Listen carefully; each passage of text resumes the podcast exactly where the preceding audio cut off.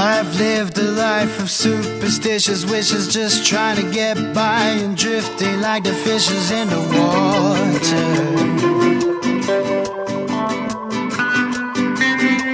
I've looked for soft hair and beautiful faces by the daffodil fields. Oh, yes, sir, I tried to steal your daughter.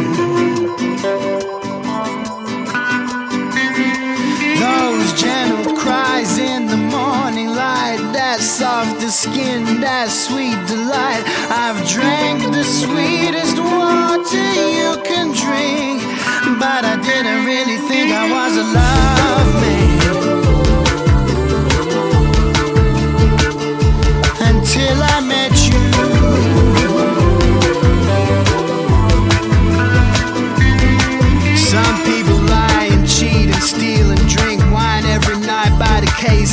guess I'm that way too. I'm not perfect.